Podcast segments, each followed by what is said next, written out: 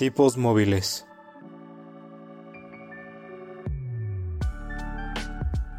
Un podcast que va más allá de los libros y de la realidad.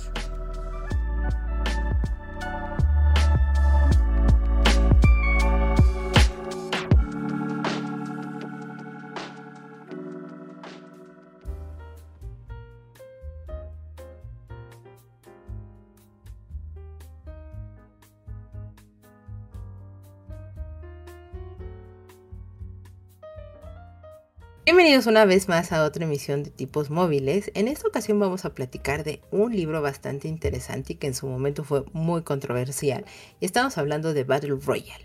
Pero para platicar de este título tenemos un gran invitado que ya tenía muchas ganas de tener esta conversación con él.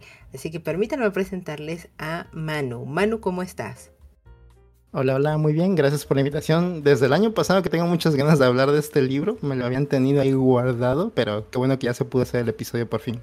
Sí, sí, sí, lo teníamos pendiente y, a Manu en ascuas por este episodio, pero ya estamos aquí. Como, como dice el dicho, no hay fecha que no llegue ni plazo que no se cumpla o, algo así. Soy muy mal a veces para algunos dichos.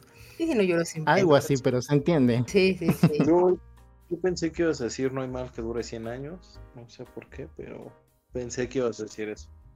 Eh, pero... Ni soledad. Pero, pero no, creo que no vendría al caso, Davidcito, a menos que torturáramos a mano, o que sea esto una tortura para mano.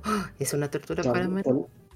Tal, vez era una tortura tenerlo en ascuas desde el año pasado, porque no habíamos hecho el programa correspondiente a Battle Un poco sí, ¿eh? un poco sí, pero no importa. Estamos aquí hoy y se va a hacer, así que no hay problema. Sí, sí, sí, la idea es totalmente eso. Este, una disculpita, Manu, por, por haberlo suspendido, pero de nuevo, estamos aquí y platiquemos de Battle Royale.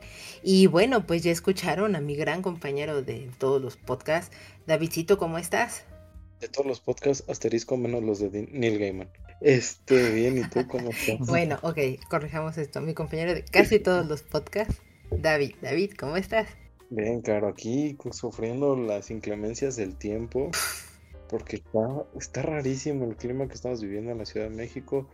Eh, ya sé que parezco este meteorólogo, pero porque casi siempre en todos los programas empiezo con eso, pero sí está muy raro ese tema del calor, el frío, de repente en la madrugada mucho frío y despiertas a las 9 de la mañana y sudando, está, está horrible, no sé, regresenme en mi invierno, por favor.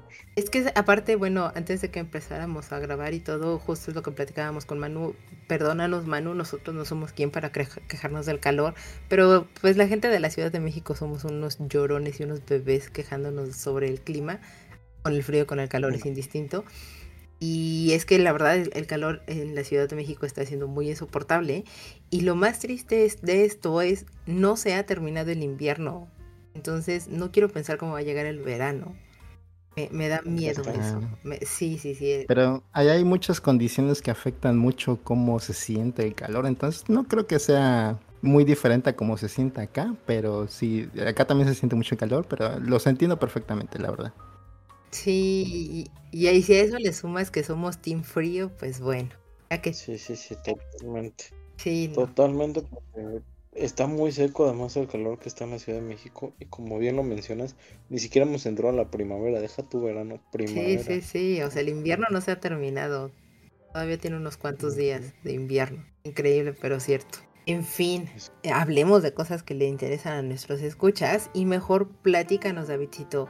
¿Qué viste, leíste, escuchaste en estas semanas? Pues mira, de estas semanas que, he estado leyendo, eh, le di una oportunidad a un libro que nos recomendaron en uno de los primeros episodios, no me acuerdo de este año, no me acuerdo en cuál fue, pero le di la oportunidad a un libro que me está gustando bastante, de estas novelas cursis que me encantan, ya sabes que tengo mi corazoncito de pollo, la de Si me hablas de la lluvia que la verdad me está, me está gustando. Es un libro muy interesante que a pesar de que eh, la protagonista pues, no, no encaja con mi, con mi género, me siento como si fuera, ya sabes, o sea, sí me imagino viendo y disfrutando Japón como ella lo está disfrutando. Entonces me dan ganas de conocerlo simplemente por la forma que tiene este, la autora de contarte esta travesía que va haciendo este, Marina, pero pues bueno, ya, ya cuando lo acabe o, si le dedicamos algún programa les contaré más, pero me está, me está gustando mucho.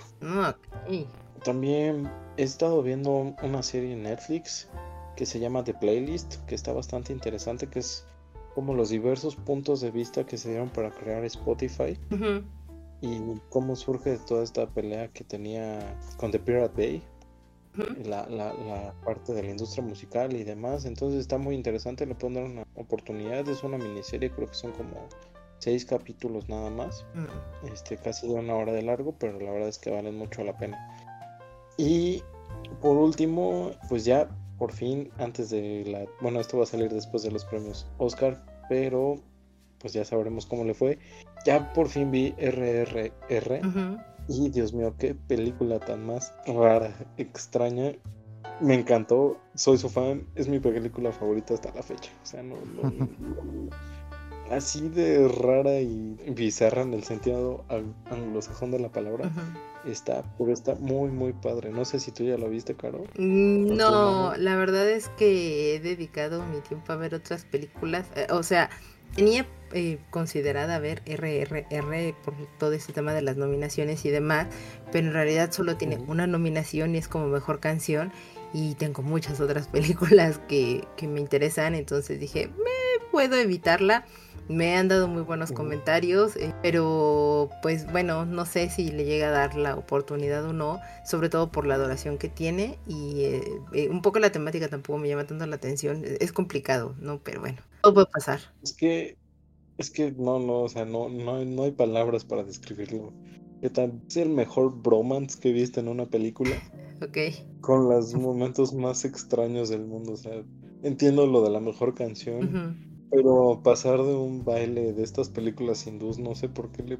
Bueno, indias, no sé por qué ponen bailes en películas indias, pero lo hace increíble. Pero pasar así de un momento tan festivo algo tan triste, no sé, la, la duración, la verdad es que yo creo que lo hubieran si hubiera sido una miniserie hubiera estado más increíble. Bueno, porque además ¿Pero crees que se hubiera podido adaptar a miniserie?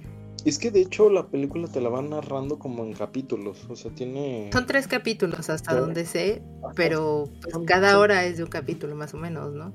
más o menos, o sea, sí se hubiera, yo creo que sí se hubiera adaptado y de hecho te van como contando ciertas partes, incluso tiene su propia intro cada, cada mm. capítulo, entonces está, está muy interesante creo que, debería darle más oportunidad al cine indio de Bollywood. Es muy rara, muy extraña, muy fascinante. No, no sé, soy muy fan.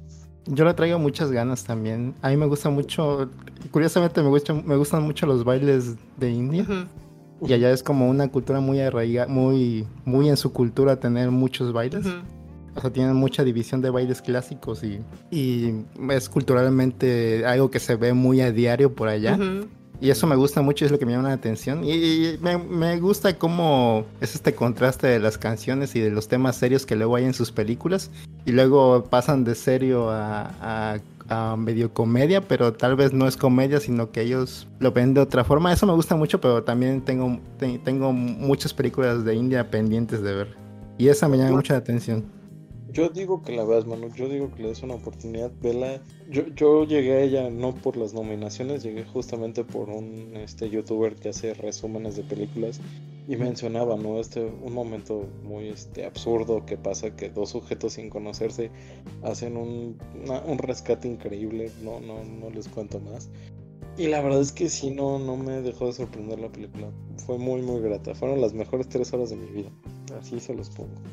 Bueno, eso. Hay que aprovechar. Sí, sí, sí. Y pues bueno, aprovecha Manu antes de que la vayan a quitar de Netflix o algo por el estilo, para que pues le des la oportunidad, porque ya sabes de eso, de que se acaban los derechos y etcétera, etcétera, y después puede ser complicado conseguir cómo verlas.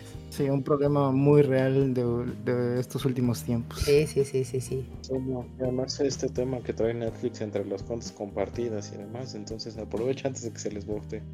Sí, sí, ¿Y tú, mano, qué has visto, escuchado, leído, visto? Pues, creo que en el último programa, en el especial, les había contado que tenía muchas ganas ya de leer la secuela de Laro. Ya, ya por fin pude leerla, es Spirals, que me eché todas las películas de nuevo y luego vi luego leí Spirals. Y la verdad es que se pone muy loco cómo avanza la historia de Laro. Como que se aleja mucho de esta, esta imagen que teníamos de la niña maldita y eso. Sí, avanza la historia por otros lados, mucho más alocados, mucho más, este, ni siquiera te lo imaginas, es algo muy loco, y, pero me gustan este tipo de locuras en forma de... Es como un thriller misterio, pero te lo ponen tan loco al final que dices, no, ¿por qué sigo leyendo esto? Pero me interesa. Y entonces te mucho de leer la tercera parte para ver hasta dónde llega el autor con esta historia. Pero muy interesante, la verdad es que no, no se pierde la esencia del misterio. Siempre te mantiene ahí, aunque recapitula mucho de lo que pasa en el primer libro, sí aumenta muchas cosas hacia dónde avanza este ente todavía. Ok. Te recomiendo, ¿eh? si les gustan estas cosas locas de Japón, se las recomiendo mucho. Por ejemplo, si son fan de Resident Evil o Parasite Eve, de esos videojuegos, es recomendadísimo. Y aparte de eso, he estado mucho como en el mood de ver musicales. Mm que es muy común eso en mí últimamente. Y he estado viendo musicales que había visto como el de Sweeney Todd en la película, la, adaptación. Es uno de los que más me gusta. Y pero aparte estaba viendo musicales que no había visto, que tenía muy por debajo del radar, como Pitch Perfect o que es un musical comedia, ya un poco viejito, y Hairspray también, que es del 2007 me parece. Hairspray es buenísima me encanta, me encanta mucho la primera parte de la película y la segunda parte también me gusta mucho, pero como que se aleja un poco de las canciones, pero igual me gusta. Y ya, ya andado como en ese mood de, de, musicales y de películas de terror. Es como lo que ando ahorita haciendo. Que también fui a ver Huesera hace una semana, me parece. También muy buena película, se les recomiendo si quieren ver algo mexicano que esté muy bueno. Esa es una buena opción, la verdad vale la pena y es un sorprendente que sea la primera película de, la directora. Así que si tienen la oportunidad de verla, vayan a verla. Ok, ok, ok. Oye, entonces entiendo que de Hairspray viste las dos versiones, la de John Waters y, la que se hizo muchos años después con John Travolta. Vi primero la de John Travolta y vi algunas escenas de la anterior porque no la encontré donde verla fácil. Ya luego a ver cómo la consigo, pero sí tengo muchas ganas de ver esa. También, también vi, bueno. No, no, dime, dime, dime. También vi la de West Side Story, pero fíjate que esa no me encantó tanto. Vi la versión de Spielberg. pero no sé por qué no, no resonó tanto conmigo. Creo que es por que dura demasiado. A, a mi parecer, creo que tiene una poca densidad de canciones, que era lo que buscaba realmente.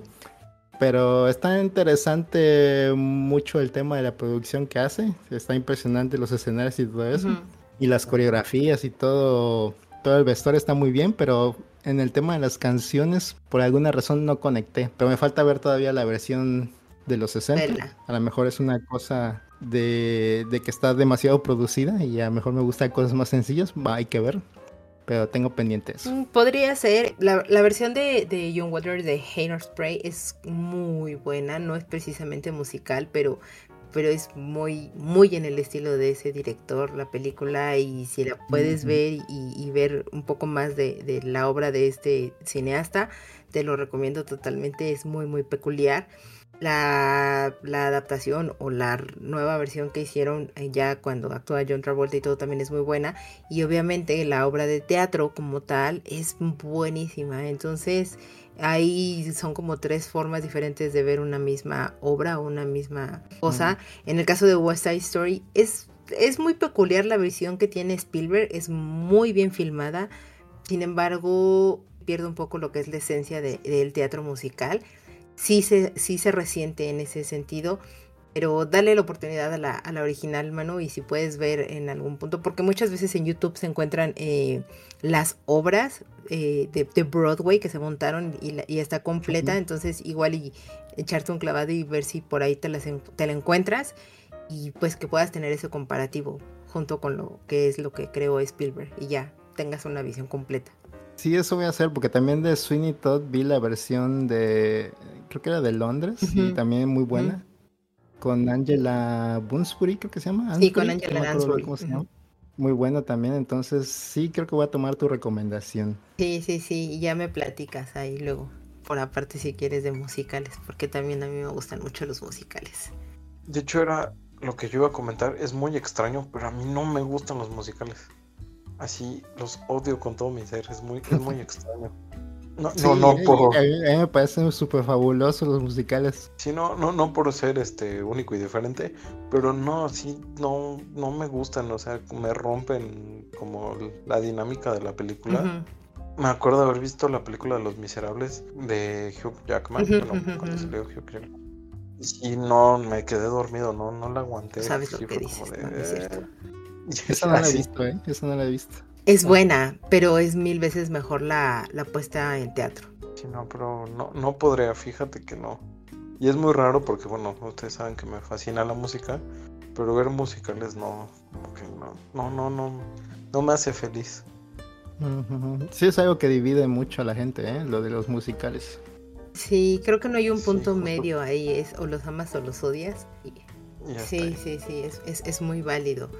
Pero bueno, tampoco puede gustarte absolutamente todo. Imagínate, que, digo a ti que te gusta mucho la música, pero que aparte te gustan las, las comedias románticas, rosas y melosas y que aparte te gustaran los musicales. Creo que sería too much para ti. Sí, sí, sí. sí. no, no, no se podrá definitivamente. Sí, ahí es donde... Creo que no sería... Sí, es donde nos balanceamos. Entonces, ya a mí sí me gustan los musicales y ya sabes. Todo debe de, entrar en este bonito equilibrio de la vida. Y bueno, pues yo les platico. Me ha pasado una cosa muy extraña. He estado leyendo Sherlock Holmes, pero por algún creo que no es el momento ahorita para que yo retome Sherlock Holmes. Entonces creo que otra vez, una vez más, lo voy a tener que detener un momento y retomar otro libro de los que tengo pendientes, porque me ha costado mucho trabajo conectarme con las con lo que está o sea las historias que están teniendo estos dos personajes las estoy disfrutando pero no estoy conectando de, todo con el libro, entonces creo que no es el momento ahorita para poder leer ese libro. Entonces ya, retomaré alguna de las de los otros muchos títulos que tendré, entre ellos creo que el, que me está haciendo ahorita ojitos es Little Woman, que ya por fin lo terminaré como por tercera vez, pero no importa, lo tengo ahí pendiente, entonces posiblemente esta sea una de mis siguientes lecturas. Y eh, terminé de leer eh, Paradise Kiss y ahorita he estado un poco detenida en la lectura porque he estado viendo mucho cine, muchas películas que están de las nominadas. Les recomiendo muchísimo tres películas de, las que he visto. La primera es una película que está nominada como mejor película en idioma no inglés, que es Close, creo que es de Bélgica la película.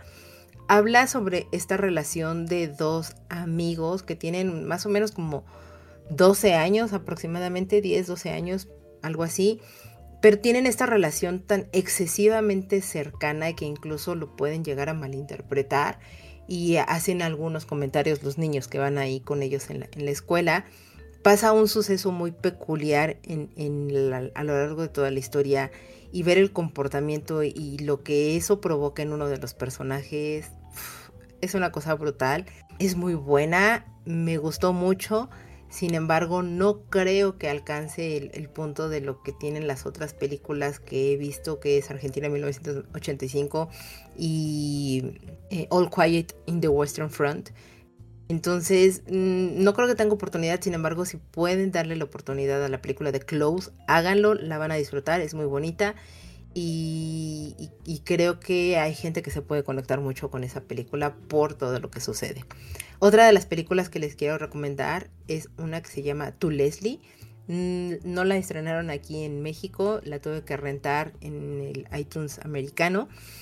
Y habla de cómo una, e, es una chica, bueno, ya es una señora, pues el vicio de lo que es el alcohol la lleva a, a cosas bastante, bastante tristes y, que al final del día, digo, es una, una película más en la que te demuestran cómo una persona que tiene como muchos vicios se puede llegar a romper y puede fracturarse tanto hasta un punto de lo que le llaman el famoso eh, tocar fondo, ¿no? Y pues te narra mucho la historia de esta mujer Leslie y, todo lo que va sucediendo. Muy interesante la visión en cómo te lo van manejando. La actuación de esta mujer es maravillosa y entiendo por qué la nominaron como mejor actriz. Sin embargo, aquí para mí la persona que, que es o que se lo va a llevar totalmente en, actuación y todo. Y es la tercera película que les recomiendo, es Tar. Esa sí está ahorita en cartelera. Sale Kate Blanchett y te habla de una, de una directora de orquesta que está en los cuernos de la luna, tiene un éxito increíble, está en el lugar ideal y, y soñado de todo el mundo y cómo el ego de una persona puede llegar a ser su peor enemigo. Y eso es lo que le sucede a esta mujer con tener una familia perfecta, una, un trabajo ideal, etcétera, y cómo todo esto en algún punto se viene a pique. Tiene un ritmo bastante, bastante peculiar la película.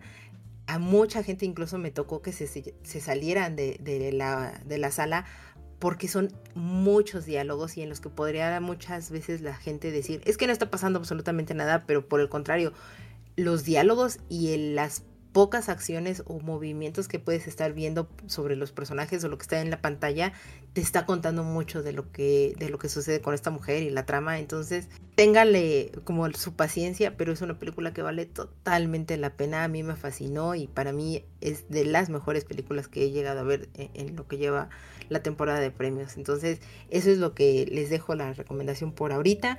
Y pues bueno denle la oportunidad a todo y, platíquenme si la llegaron a ver o no, porque creo que va a estar bastante interesante lo que va a pasar más adelante y sobre todo en la premiación que viene este fin de semana. Suenan bien, suenan bastante bien. Podemos darles oportunidad a varias de las que mencionaste. Son, son buenas, se las recomiendo, les tiene que llamar mucho la atención el drama, sobre todo porque tienen ritmos es que para mí no son lentos, pero bueno, mucha gente nos puede llegar a sentir eso, lentos, sobre todo en la última película que les decía de Tar, pero sí, sí se las recomiendo así, totalmente, totalmente. Les, va, les van a gustar, bueno, a mí me gustaron mucho. En fin, entremos ya de lleno en, en el programa porque creo que se viene sustancioso, no lo sé, pero platiquemos de Battle Royale. Battle Royale es una novela escrita por Koshun Takami, publicada en Japón en abril de 1999 y se convirtió en un gran bestseller gracias a la polémica generó debido a su temática que en esta novela distópica presenta.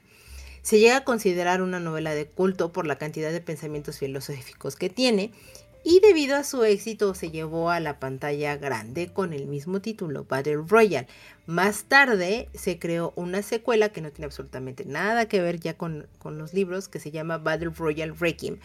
Y pues al ver tanto éxito que tuvieron estas películas, la aceptación, el propio libro, etc., el propio autor, este Takami, decidió entonces llevar a un manga todo, todo este título o toda esta obra son 15 tomos y que muchísimo después se tradujo a el idioma inglés y lo publicó Tokyo Pop. Y por ende, pues ya nos empezó a llegar aquí a nosotros, a, México. Ha sido una novela que ha influenciado muchísimo la cultura pop y por supuesto lo han retomado algunos cineastas, directores, eh, artistas, escritores y demás. Y pues bueno, entre ellos está Quentin Tarantino, que es uno de los cineastas que más, se, mm, más ha retomado un poco como esta historia e incluso utilizó a una de las actrices que salió en la película también para su película de Kill Bill. También lo podemos ver pues en el tema de los videojuegos, que pues el género como tal se tomó del título de este libro que es un Battle Royale y pues ha inspirado también a novelas juveniles, entre esos y que es una gran controversia que se encuentra, pues está la, la famosa y bestseller novela juvenil de los Juegos de Alambre de Susan Collins, donde pues la autora dice que ella no sabía absolutamente nada de Battle Royale y el autor de, Battle Royale dice, bueno, pues Muchas veces el contexto y las cosas pudimos haber consultado cosas muy similares y poder tenido una idea muy similar. No lo sé, juzguenlo ustedes cuando lean y, cualquiera de estas dos obras. Pero bueno, ¿de qué trata Battle Royale? Resulta que están en la República del Gran Oriente Asiático y los jóvenes que crecen en, ese lugar están en un estado totalitario y controlador con miles de prohibiciones, entre esos la música rock.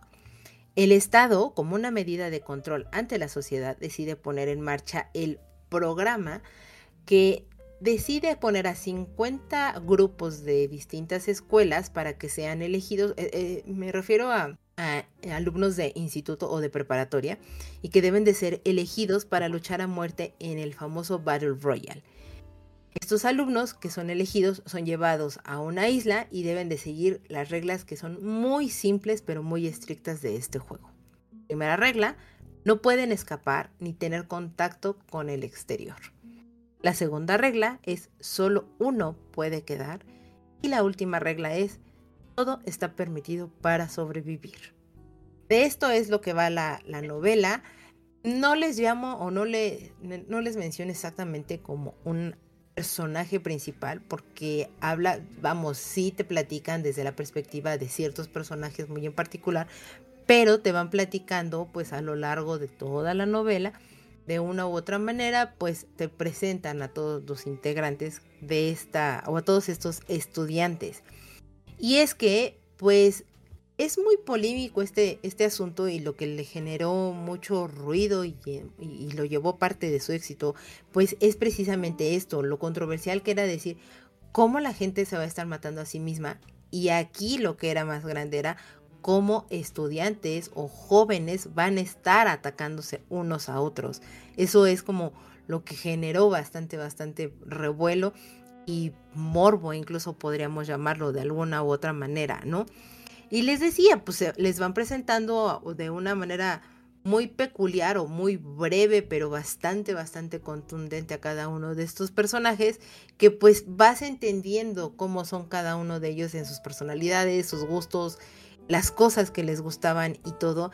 Y pues en algún momento llegas a ver precisamente esta cuestión de lo que es la maldad y la bondad en los seres humanos. Al final del día, pues se dice, ¿no? Que eso es lo que existe, o estas dos emociones son las que existen en los humanos. Y no sé qué piensan, ¿creen que este tipo de situaciones hacen que te sobresalga más una sobre la otra, que te salga más la bondad que la maldad? Porque, por ejemplo, está uno de los personajes que es Kazuo, que él definitivamente, y como te lo presentan en el libro, es una persona que se inclina totalmente hacia la parte de la maldad, por decirlo de alguna manera, porque no tiene una forma o no tiene... Hay algo que no funciona del todo en su cerebro, literalmente, o sea, no, no, lo no produce eh, estos, estos patrones de emociones que pueden llegar a sentir o que pueden llegar a desarrollar, pues el hecho de la muerte. Y el personaje de Kazuo es algo que no tiene y por ende pues no tiene problema al, momento de participar en este juego. Pero ¿qué me dicen ustedes? ¿Creen que un tipo de, de juego, muy entre comillas, como este, resaltaría más una u otra de las, de las cosas? No sé, ¿qué dices, Manu? Yo creo que sí, pero también hay muchos aspectos que considerar en la historia de estos 42 estudiantes. Por ejemplo, Kazuo es como un cascarón vacío, como dices, tiene algún problema en el cerebro por un accidente que tuvo. Y él mismo decide con, creo que era con un lanzamiento de moneda, él decide si pelea contra sus compañeros y se pelea contra el gobierno. Así que deja todo al azar. Entonces él es más bien como muy neutral en el asunto. Aunque al final resulta ser el peor de los males que puede haber. Pero sí creo que no tiene esta conciencia de de bien y mal, sino que actúa por lo que cree más conveniente para él.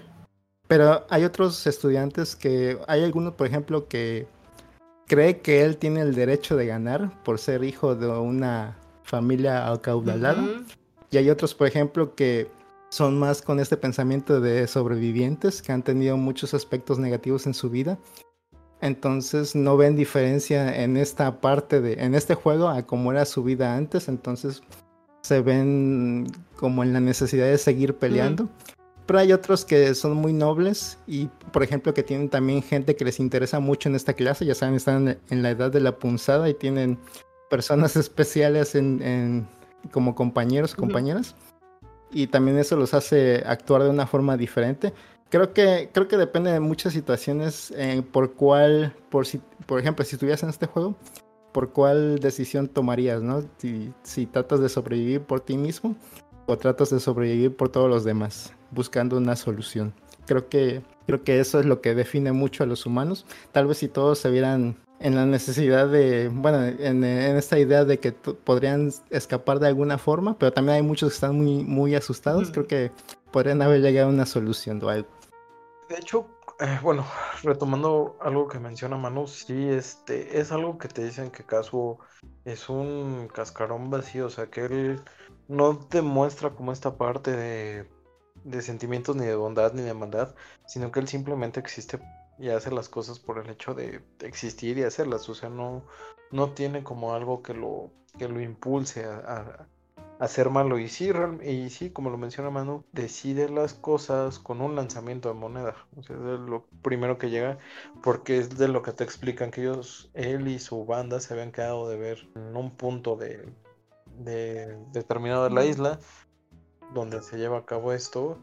Y ahí es donde él toma esta decisión que, que, les afecta a todos y decide el destino de todos con una moneda, ¿no? Pero bueno, ese es eh, otro punto. Ah, también bien lo dice este Manu, que si hay unos personajes que son malos por naturaleza, pero que justamente son este, como esta parte de lo que mencionabas de la, de la directora, ¿no? Que es por un tema de ego, que es por un tema de que se creen mejores que las otras personas y entonces ellos creen que merecen asesinar y ser ellos los ganadores por el simple hecho de tener determinado puesto en la sociedad.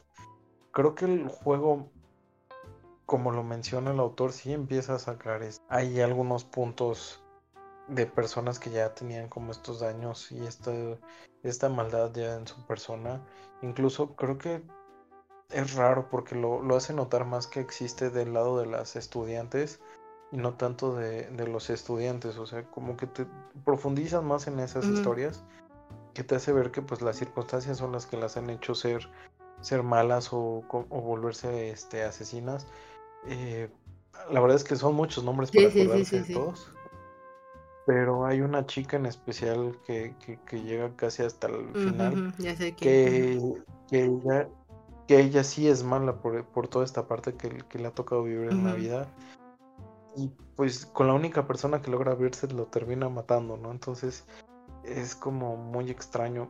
La verdad es que es un debate filosófico muy, muy viejo, muy de antaño, el del si el ser humano nace siendo malo o se vuelve malo debido a las circunstancias. Entonces, eh, es difícil tener una decisión, bueno, tener una respuesta a la pregunta que nos haces, porque tú no sabes realmente qué es lo que más influye, si ya nace así la persona o en donde vive y cómo vive la, la vuelven así.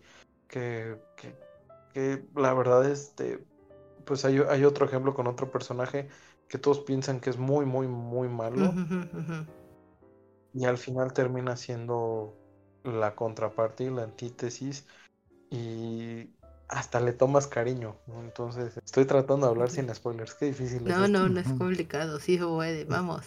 Y pues nada, o sea, creo que no había ni nadie ni bueno ni malo. Simplemente las circunstancias lo orillan a, eso, ¿no? Ay, no sé, o sea, coincido en mucho de lo que dices, tanto tú como Mano, pero no estoy tan, tan, tan, tan, tan segura, porque bueno, aquí ya entran como todos estos valores y puntos morales que a veces podemos llegar a tener o, que cada uno de nosotros puede llegar a creer. Porque, por ejemplo, retomando al alumno que decía este Manu, que es hijo de un, no sé, como de un político o algo por el estilo, que es bastante rico, millonario y que se cree pues el ganador por ser el hijo de y que lo único que trata de hacer muy cobardemente, porque aparte cuando se está escondiendo, porque lo único que hace es esconderse, no atacar ni mucho menos, cuando se está escondiendo también es muy elitista en donde se esconde. Porque él dice, o sea, en, su pensamiento es, no me puedo esconder en una casa pobre porque cómo me van a encontrar a mí, el hijo de fulanito de tal, en una casa pobre. Y, y por, por, esa, por ese pensamiento tan absurdo, eh, al final del día se muere, digo, eso, eso creo que no es un spoiler, ¿no? Porque pues las reglas, las propias reglas lo dicen, uno solamente es el que debe de sobrevivir. Entonces, este, este personaje se muere y, de una manera bastante tonta. Pero ah, yo me recuerdo también, por ejemplo, de, de, uno de estos estudiantes que es una chica que era la atleta y que todo el mundo la consideraba como bonita y etcétera. Y, y que se encuentra con otro compañero y por lo que platican y lo que piensan y, y atinadamente lo dijo Manu, son, son estudiantes que se encuentran en la edad de la punzada con hormonas al, al por mayor y que ella al final del día solamente está tratando de protegerse. Sin embargo, no es algo que ella tuviera en su momento o en mente, pues la intención de matar a alguien. Pero al final del día, y creo que la pregunta latente en todo momento es, ¿qué haría yo? ¿No? Porque aquí es, o soy yo o son ellos. Y, el mejor ejemplo también que te dan, por ejemplo, es con con las estudiantes. Eh, son dos chicas que se tratan, bueno, que se unen y que, que deciden o que piensan lo mismo que llamémoslo un, un poco entre comillas el personaje principal también es lo que tenía en mente. ¿Por qué no nos juntamos todos y todos nos rebelamos contra el sistema, ¿no? Pero al final del día, pues descubren eh, y, demuestran, descubren y demuestran, ¿no? Que, que alguien al final le siempre va a entrar al juego. Y entonces ahí es donde se rompe como realmente todo. Y es que tampoco los puedes culpar por, por pensar que no hay forma de escapar por otros medios, siendo el gobierno, tu, gobierno el que está jugando contra ti, o sea, tiene todos los recursos para hacerte sufrir. También es algo que como que deja de lado la moral, que, que es ahora sí que una situación demasiado extrema, tal vez. Pero sí, sí es como ese dilema de prisionero. Realmente no sabes en quién puedes confiar. Entonces con este estrés de estar siempre ah, pues en el esperando a ver si alguien te va a matar o no y, aparte de que ni siquiera tienes las condiciones para seguir ahí y todo el tiempo que están ahí en la isla sin, comida y con poco, poca agua. Entonces todos estos todos estos este puntos los hacen parecer demasiado como diría paranoicos con todos. Entonces también es, es muy difícil que existiera, porque está diseñado el juego así para que no puedas confiar en nadie. Entonces creo que creo que no puedes realmente culpar a estos jóvenes que apenas si tienen 15 años, no son ni siquiera de preparatoria, son de secundaria, tienen 15 años, entonces tampoco saben muy bien qué es lo que quieren o cómo funciona la sociedad. Que tal vez algunos sí, sí se comportan demasiado inocente, pero como dices, esta, esta situación que pasa con las dos estudiantes es lo que los los pone en una en, la realidad de cómo es la vida, por decir de una forma mala. Entonces es cuando mucho de, las personas se afianzan a sus ideas, ya sea las buenas o las malas. Y creo que ese es un punto importante de la novela. Ahí es donde cada quien ya redefine el camino que quiere seguir y ya no hay vuelta atrás. Pero yo creo que si hubiera podido tomar un camino diferente si no hubiera pasado eso, si la suerte hubiera estado del lado de la moneda, entonces todo había sido muy diferente en esta historia, pero al, final no fue así. Entonces sí es una cosa muy complicada de saber. Sí. ¿Ibas a decir algo, Davidcito? Realmente, bueno, que es algo que te menciona justamente al final un poco cuál es el motivo, ¿no? De este, de este juego que es generar esta desconfianza entre la gente y en el que sepan que no pueden contar con nadie, ni siquiera con personas con las que viven 24, bueno, no 24/7, pero sí que van a clases, que conviven, que se conocen de muchos años, porque al final del día cualquiera te termina traicionando, ¿no? Que también tiene como sus otros matices, porque por ejemplo ustedes mencionan a las dos chicas que eh, terminaron mal, pero por ejemplo también está en el otro grupo las seis chicas como la desconfianza hacia un externo empieza a poner en riesgo la estabilidad que tienen y lo que han logrado construir. Que de hecho ahí nada más como comentario, eh, después el autor sacó un spin-off de, justamente estas, eh, estas estudiantes que se llama justamente Battle Royale, pero Angels Border, que es este, un spin-off de, de las estudiantes contándote un poquito más de sus vidas antes de... En forma de manga, ¿no? En forma de manga, justamente. Y es que, eh, bueno, un, poco hablando, y ahorita qué bueno que tocas el tema, ¿no? De las estudiantes, eh, justo cuando yo estaba leyendo esta parte de lo del faro, llamémosle, ¿no? En la ubicación donde se encuentran, ahí me, me, me, me, hizo pensar mucho, ¿no? Como una cosa tan, tan simple como un humano más externo genera todo un caos en un pequeño ecosistema controlado.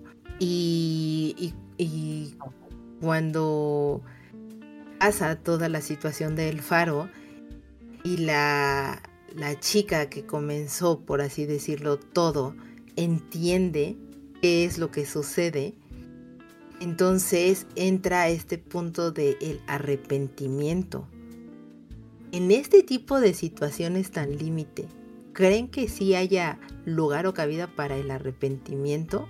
¿O simplemente es que saca el lado B y el, verdadero lado de las personas?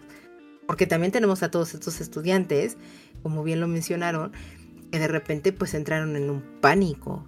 Entonces... Sí, y es que, bueno, esta estudiante eh, tiene, tiene una razón por actuar como actúa, realmente se le dispara el miedo irracional por algo que vio y vio sin contexto, entonces eh, cuando estás en una situación así, me imagino que sí pasa eso, que se te dispara el miedo, toda esta ansiedad y te has actuado de una forma que no actuarías de otra forma. Este, este instinto de supervivencia te hace hacer cosas locas, me imagino yo. Entonces, eso es, una escena demasiado... Es la mejor... bueno, es mi escena favorita de todo el libro. Porque realmente es muy impresionante cómo de fácil se quiebra algo. Entonces, entonces, pues sí, sí es... Yo creo que sí hay, hay cabida para arrepentimiento en estas situaciones. Porque incluso en cosas como la guerra y todo eso, hay muchos soldados que se arrepienten de muchas cosas, pero por eso también hay, hay este tipo de reglas para no ser demasiado perverso en la guerra. Entonces, porque son eh, acontecimientos que no hay otra forma de solucionarlos, o al menos no la buscan, entonces al menos tratan de hacerlo no tan brutal y tan inhumano.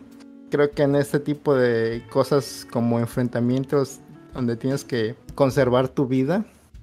Puedes actuar de una forma muy brutal o puedes actuar justo con la fuerza necesaria. Pero pues en esta situación mm, pues sí había mucha, mucha, mucho espacio para arrepentimiento en ella porque ella causó todo esto, todo esto, esta, esta situación por no intentar comprender lo que estaba viendo. Que lo reflejan muchos personajes, no solo la chica del faro. Eh, creo que muchos cuando se dan cuenta en la situación que están, se arrepienten ¿no? de, este hecho. Creo que a mí una de las escenas que más me, pegó y más me generó algo fue esta del chico que se la vio buscando por toda la isla. A la otra chica. A, a la otra chica solo para confesarle lo que siente pero justamente este miedo irracional que ya tenían de que no se podía confiar en nadie, cuando pases de rayos, ¿qué acabo de hacer? O sea, acabo de... Eh, bueno, eso sí no es un spoiler, acabo de matar a alguien. ¿O si es un spoiler? De nuevo, es que decir un alumno mató a otro alumno creo que tampoco es un spoiler porque de nuevo las reglas dicen solo uno puede sobrevivir. Solo no puedo sobrevivir. Sí, no, o sea, toda esta parte de lo que acabo de hacer, lo que acaba de pasar, eh, y no era algo que yo quería hacer. O por ejemplo, Shinji, que tal, Shinji ese es un personaje que se me quedó muy grabado porque Evangelion, gracias este, al Señor, pues te deja, te deja muy, muy en claro, ¿no? Estos arrepentimientos que tiene de no haber hablado más con su bueno, con, con su tío, de de no haber conocido un poco más, o sea, justamente la parte de los amigos, eh, se vuelve muy complicado no arrepentirse de las cosas que no has hecho y más si tienes esa posibilidad como de replantearte tu vida hasta ese momento y qué es lo que le pasa a la mayoría de los alumnos, o sea, mm, creo que es solo caso que, que bueno, eso ya me, me genera un poco de conflicto porque es como Terminator, pero esa es otra historia. creo que todos tienen esa, esa parte, ¿no? Ese sentir de que lo que están haciendo no, no vale la pena y piensan que hubieran hecho las cosas de manera diferente, no solo entre en ese momento en el juego, sino en su vida en general, a pesar de ser adolescentes. ¿Tú o tú? No, me, encanta lo que dices, Davidcito, porque justo eso era otro de los puntos que yo también tenía, ¿no? Eh, eh, en la parte del arrepentimiento, creo que no nada más es por las acciones de lo que están creando o sucediendo en, causa-efecto por el hecho de estar ahí encerrados dentro de este juego, muy entre comillas, ¿no? Sino es arrepentirse, porque hay otra, hay otra chica que incluso se este también se arrepiente o también dice las cosas porque porque ella dice es que pude haber estado más tiempo con mi hermana, pude haber estado más tiempo con mis papás, pude haber disfrutado más esto, o sea, él creo que no valoré lo que tenía cuando lo tenía en su momento y hasta este punto donde sé que ya no tengo un regreso, es cuando digo, rayos, tuve que haber aprovechado muchísimo más y, a una edad pues bastante, bastante temprana, como bien decía Manu, 15, 16 años, ¿no? Sí, no, chiquitos, jovencitos ahí. O sea, que tú puedes pensar a los 15, 16 años de que te puedes arrepentir, ¿no? Eh, sí, sí, sí, sí, exacto.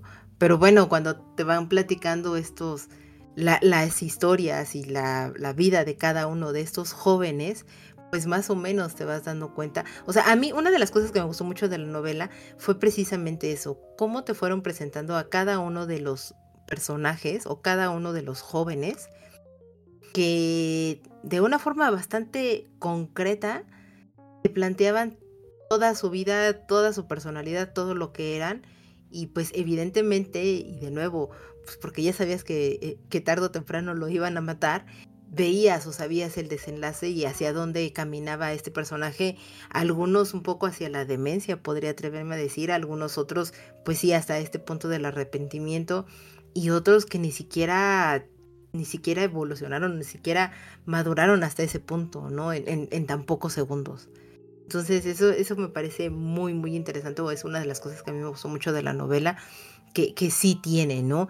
Y, precisamente hablando de, estos puntos de lo que les decía, ¿no? De sobrevivir, de decir, son, es que soy yo o son ellos, porque después del hecho o del punto de, estas dos estudiantes que, que, las matan vilmente y que ellas son las que trataban de, de demostrar que no, que con diálogo realmente todo podría llegar a suceder, o sea, creo que ese, ese punto es un antes y un después de, todo lo que está sucediendo ahí dentro de, del juego. Y, eso ayuda a que las personas llegan a tener este tipo de, de, actitudes tanto para los estudiantes y que entonces pues muchos ahí es donde se dan cuenta de decir wow esto no nada más es un juego esto sí hay más cosas eh, y, hablábamos de, de, los arrepentimientos pero ¿Puede haber restricciones morales aquí? No, yo creo que no.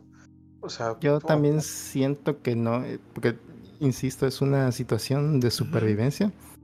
No puedes culparte a ti mismo por tratar de sobrevivir, es una condición innata del ser humano, pero también hay gente que podría sacrificarse por otros o incluso decidir no jugar como hicieron algunos personajes también en la novela pero siento que en esta situación de cómo están y ahora sí que obligados, sería muy cruel culparlos por tratar de sobrevivir. Siento yo. Sí, no, concuerdo, concuerdo con, con Mano, o sea, eh, no había manera de hacer las cosas de otra forma. O sea, era como de, eh, como dicen por ahí, ¿no? Comer o ser comido. Eh, sobre todo por estos personajes, ¿no? Estos personajes que ya están decididos a matar, ya no hay forma de librarse de eso. No, y no, y no solo por esa parte, porque pues incluso también era lo que... Otra, otra regla que, que, que, que estaba en el juego, ¿no? Que si no había muertos en 24 horas o cada determinadas horas, iban a empezar ellos a, matar a los alumnos. Entonces, eh, era algo que tenía que pasar porque esta parte de no sé si me puede tocar a mí o le puede tocar a alguien más por no hacer nada, la inacción, creo que también es algo que motiva a muchos a, hacerlo, ¿no? O sea, al final del día es, tienes que sobrevivir de una u otra manera. Que bueno, hay algunas cosas que sí están mal, pero ¿cómo las juzgas, no? O sea, por ejemplo, bien lo mencionas, este sujeto que, que, que si mal no recuerdo se llama Chibusa la la alumna, este, la, la, atlética y demás, que él la ve ya con morbo al final del asunto, pero pues él, o sea, es parte de, la, de su naturaleza y se vio reflejada en eso si no es moralmente correcto, pero pues estaba nada de enfrentarse o, él la mataba o él, ella la mataba, lo mataba, ¿no? Entonces, es, es, un tema muy complicado, es jugar mucho con la moralidad y con la ética, pero pues justo era, volvemos al mismo tema, ¿no? Eh, el generar estas dudas, estos problemas entre la población para que nunca se junten y nunca se, se rebelen contra el gobierno. Porque al final del día ese, ese es el objetivo de este juego, y, o sea, de nuevo es como muy entre comillas, pero es que así le llama, ¿no? Porque así es como lo, lo plantea el, el, el universo del de, libro Y, es, esa es la razón por la cual lo hacen y por qué, o sea, la razón principal de por qué toman a adolescentes. Porque están en este punto decisivo de quiebre de decir, o eres un hombre de bien, entre comillas, o pues ve, o sea, no, no, puedes confiar en tu vecino porque en una de esas te va a dar un cuchillazo a la primera que te des la vuelta, ¿no? Y, eso es lo que construyen, o mejor dicho, se construyen a raíz del miedo y el temor y esta desconfianza pues, en el otro. Y, es porque, sobre todo en, este punto de lo que decían, es que son adolescentes y, y están empezando a vivir y cómo es posible, pero si estos adolescentes nos están demostrando que pues hasta ellos mismos se están matando, que puedo estar esperando de mi vecino que pueda tener mi misma edad o que es más grande, ¿no? Y, entonces, pues por eso nadie confía en nadie. Y el gobierno sigue avanzando y sigue creciendo, pues a raíz y a base de todo este terror. Y es que mucho más adelante en el libro, y digamos que este va a ser el único spoiler, muy entre comillas, que, que yo les voy a decir, existe un punto donde hay un quiebre de la confianza no les voy a decir más, solo es un punto de quiebra en la confianza. Sé que David y Manu entienden perfectamente en qué punto estoy hablando. Y, y que al final del día, pues demuestra el punto de lo que decía o, o, lo que está tratando de construir en el gobierno, ¿no? De decir, la desconfianza es lo que a mí me hace seguir creciendo. Cuando la confianza se rompe, nunca más se podría volver a, a construir que la verdad es un tema muy difícil, muy complicado, que una vez que la confianza se rompe, se reconstruya, creo que a todos nos ha pasado que algún amigo, alguna amiga, este, pareja, eh, familiar, eh, nos termine como traicionando o rompiendo esta confianza. Y pues justamente dicen siempre, ¿no? Que la, que la confianza no es como un apagador que puedes prender y apagar sino que simplemente pues pasa y, si se rompe recuperarlo es muy muy difícil entonces eh, teniendo en cuenta este juego esta parte de que nadie confía en nadie eh, pues entonces tú dime cómo recuperas la confianza en, esos momentos no o sea, se vuelve algo muy, muy complicado. Se vuelve justamente un punto de, de quiebre y ya no sabes a dónde ir ya no sabes qué hacer y situaciones que en algún punto anterior este pudieron haber haber sonado así como muy X en este momento ya, ya me acordé de qué, de qué momento hablas. Pues lo, lo vuelve lo vuelve complicado. Es muy complicado y, y más pero no sé Manu tú qué dices ¿sí podrías volver a creer en la persona que rompió tu confianza? Como dice David, es muy complicado en una situación así sentarse a charlar y tratar de, de, construir de nuevo la confianza. Creo que también depende mucho de la persona que ya no confía. Creo que sí es una situación muy difícil para confiar también, sobre todo por cómo, cómo todo pasa de golpe y cómo ya está, creo que es la, misma situación que estoy pensando, pero cómo estos personajes se encuentran y, y, están en el momento crítico de hacer algo, creo que es muy, muy difícil tratar de resolverlo todo porque están quedando sin tiempo. Entonces, e, e, es lo, que es lo que también pasa mucho en esta novela, que a veces tienen una suerte, pero muy mala para algunas cosas, y para otras cosas sí tienen una buena suerte, pero cuando toca la mala suerte es la peor su mala suerte que puede haber. Entonces sí estaba muy complicado este, en ese punto. Y, y, en este tipo de juego que es, bueno, su, su, su objetivo es destruir la confianza, creo que eh, ahí era muy difícil hacerlo. Y, y, también no puedes culpar a las personas por actuar de alguna forma. Por la edad que tienen, todavía no saben bien, pero eh, igual llegan estos arrepentimientos después, pero uno reacciona como siente en el momento. Entonces sí es muy difícil cuando estas cosas pasan recuperar la confianza, siento yo. ¿A ti qué te haría perder la confianza? ¿Qué me haría romper la confianza en una persona en específico? Sí, en general. Pues yo creo que... Mm, mm, ¿Qué me haría perder la confianza? Yo creo que... que está actuando de alguna forma diferente a como se presenta frente a mí. Creo que eso, claro, en cosas que sean medio malas o, o no tan cosas diferentes a como se presenta a mí, creo que se me haya perdido mucho la confianza. Que me diga unas cosas a mí o que le diga otras cosas a otra persona o que, como sucede en el libro, tal vez también había reaccionado igual de que en una situación donde lo necesitara más y fuera el único que me podría ayudar, que no lo haga, creo que eso me haría perder bastante la confianza, pero creo que en general eso. ¿A ti, Davidcito? Híjole, es que es una pregunta muy complicada, ¿sabes? Sí porque eh, creo que no hay una sola respuesta, creo que son muchísimas las opciones que puedes manejar de qué es lo que te hace perder la confianza eh, en una persona. se puede ser desde que le hayas contado un secreto a un amigo y ese amigo te eh, vaya y te enteres después de que lo anduvo divulgando, hasta no sé, hablas de tu pareja que te, que te oculte cosas de otra persona, o sea, no sé, es muy complicado, ¿sabes? Es muy, muy complicado el saber qué te haría perder la confianza, porque creo que hasta que no, no vives esa situación o ese momento, es cuando te das cuenta qué es lo que te, te hace dudar de esa persona. E, es muy complicado, em, porque aparte, bueno, cuando yo estaba leyendo esta parte que es muy, muy, muy al final del libro, lo que va a pasar o, lo que pasa más adelante, todo era como, mm, no lo sé. O sea, pasan muchas acciones y pasan muchas cosas, tanto en el contexto del libro, pensando que fuera del el contexto del libro, en lo que es la vida cotidiana, romper la confianza es sumamente muy fácil, pero creo que también es muy difícil o por lo menos de, manera personal puedo decir, en mi caso me cuesta mucho trabajo confiar en la gente.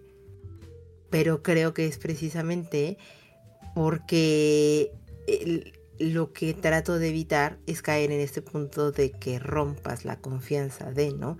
Eh, en algún momento de la vida, no recuerdo quién me lo dijo, ¿no? Que la confianza es como un cristal. Es una cosa excesivamente fina, es muy bella, pero con un ligero golpe puede destrozarse en segundos. Y, dije, claro, o sea, e, eso es lo que sucede y, por lo mismo creo que yo trato de conservar siempre ese cristal de la forma más fina y pura y, me es muy complicado y es muy complicada la pregunta porque dije muchas cosas y más en mi caso creo que pueden hacer que se, se rompa la confianza en general de, la, de las cosas. Sin embargo, no por eso dejo de tener demasiada confianza en la propia humanidad, irónicamente. No, pero o sea, es que sí, o sea, tienes toda la, boca llena de razón. O sea, la confianza es tan complicada, tan frágil, tan difícil de otorgar que cuando la tienes, eh, ya sea que te la brindan a ti o que tú se la hayas brindado a alguien, se vuelve muy complicado el momento en el que la rompo. O sea, no, no hay una manera sencilla de decir, sí, sabes que vuelvo a confiar en ti por tal y tal. O sea, no, no hay, no hay manera, no hay este ser humano capaz de que te diga, sí, rómpeme la confianza ahorita y vas a ver como en cinco minutos voy a estar como si nada. O sea, no, no, no, es, es muy difícil.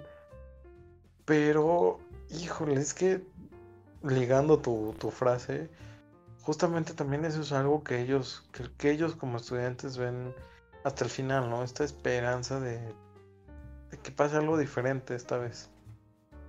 Creo que, por ejemplo, eh, sin spoiler, con spoiler, eh, como, como Bran Shinji fue uno de mis personajes también favoritos, este, creo que Shinji trata con esa esperanza y con esa confianza en, en él de lograr las cosas pero pues al final no, no pasa, ¿no? O sea, y no solo él, sino hay otros, otros estudiantes que también se esfuerzan en tener esta esperanza, en creer, en confiar, aunque la situación no, no se preste para eso, como por ejemplo la, la delegada, ¿no? Que regresamos a las chicas del faro, y regresamos a este chico, al, único otaku que, hay en, en todo el libro, que él decide confiar en las personas aunque la persona no sea digna de confianza. O sea, creo que, que, también es, es algo que, te deja el libro, pero es al final del día lo que también quiere el gobierno, ¿no? Que crees que puedes confiar en alguien y que esa persona te dé la espalda cuando menos te lo esperes. Entonces, híjole, es, un tema muy complicado. Es, un tema muy complicado, pero que este libro precisamente creo que detona eh, eso y es un poco la intención de, lo que quiere crear el autor. Más allá del divertimento, leía en una entrevista que él decía, es que pues a mí se me ocurrió esto de repente porque yo vi eh, un programa y vi a un maestro y me fui a acostar y de repente dije, ¿qué pasaría si ese maestro matara a tal? Que todos tuvieran que matarse. Así, fue un chispazo que, que le pasó porque sí. Entonces dijo, oh rayos, creo que aquí tengo algo bastante interesante para construir y bueno, enos aquí platicando de, todo este libro. Pero creo que, creo que, estamos, creo que estamos hablando muy pesimistas de no tener confianza, pero creo que pasa al revés en la novela, al final. Entonces no podemos dejar tan pesimista el asunto. Creo que, creo que, creo que la confianza puede ser lo que sí queda hasta el final, como dices. Entonces, tampoco es un libro que termine del todo pesimista. No, no, no, no, no. Es, el, el final que tiene es un final bastante digno. Muy, muy digno. Pero en el veredicto ya te platicaré un poco más de eso. Dime. Sí, sí, sí. Y además, justo también, o sea, para, para no dejarlo tan pesimista como lo menciona Manu, creo que uno de los pilares centrales del libro, eh, un grupo eh, por no decirlo el protagonista, eh, te demuestra eso, la confianza, que hasta el final tienes que darle la oportunidad a las personas a ver a dónde llegarían contigo. Yo creo que eso es justamente algo que si no hubieran confiado, no hubieran terminado como terminaron. Eh, no puedo decir más para no darles spoilers, no puedo decir quién, pero es lo que hace que, que llegue hasta el final. Mm, sí, sí, sí, sí. Correcto, correcto. Sí, o sea. Sí, porque sin, sin, sin este estudiante. Sí. Sí, sí, sí, sí, sí, sí, sí, sí. no, o sea, sí, sí, sí. Y que pegue tiene, ¿eh? Sí. Ajá. Y sí, el, el, niño guapo del. O sea, yo no me, me, refería, me, me refería al otro. Ah, al otro, ok al, otro, el super mala suerte. Pero pues sí, o sea, él hace que todo lo logre gracias al señor ligador y al y, demás, ¿no? O sea, es algo complicado, es algo complicado, pero que te lo demuestren ahí que, que si a veces aprendes a confiar en las personas, puedes llegar muy. Pues, sí, sí, sí, sí, es, es, es, es, uno de los mensajes que te deja al final también el libro. Eh, pero bueno, de nuevo, en, el, en mi veredicto les quiero hablar del final en particular. Eh, pero bueno, relajemos un poco ya las cosas, el tema, etcétera, y sigamos en, en esto. Se les hace que es un tema, o sea, la temática que, que toca la novela es un tema que sí es creíble, es, es, verosímil, o existió algún punto en el que les dijeran, no, o sea, es que esto sí ya no, no pasa. Yo sí siento que es muy anime la historia un poquito. Hay personajes que están muy exagerados. sobre todo ese personaje. Y aparte le dan un arma súper acá. Entonces sí están muy rotos.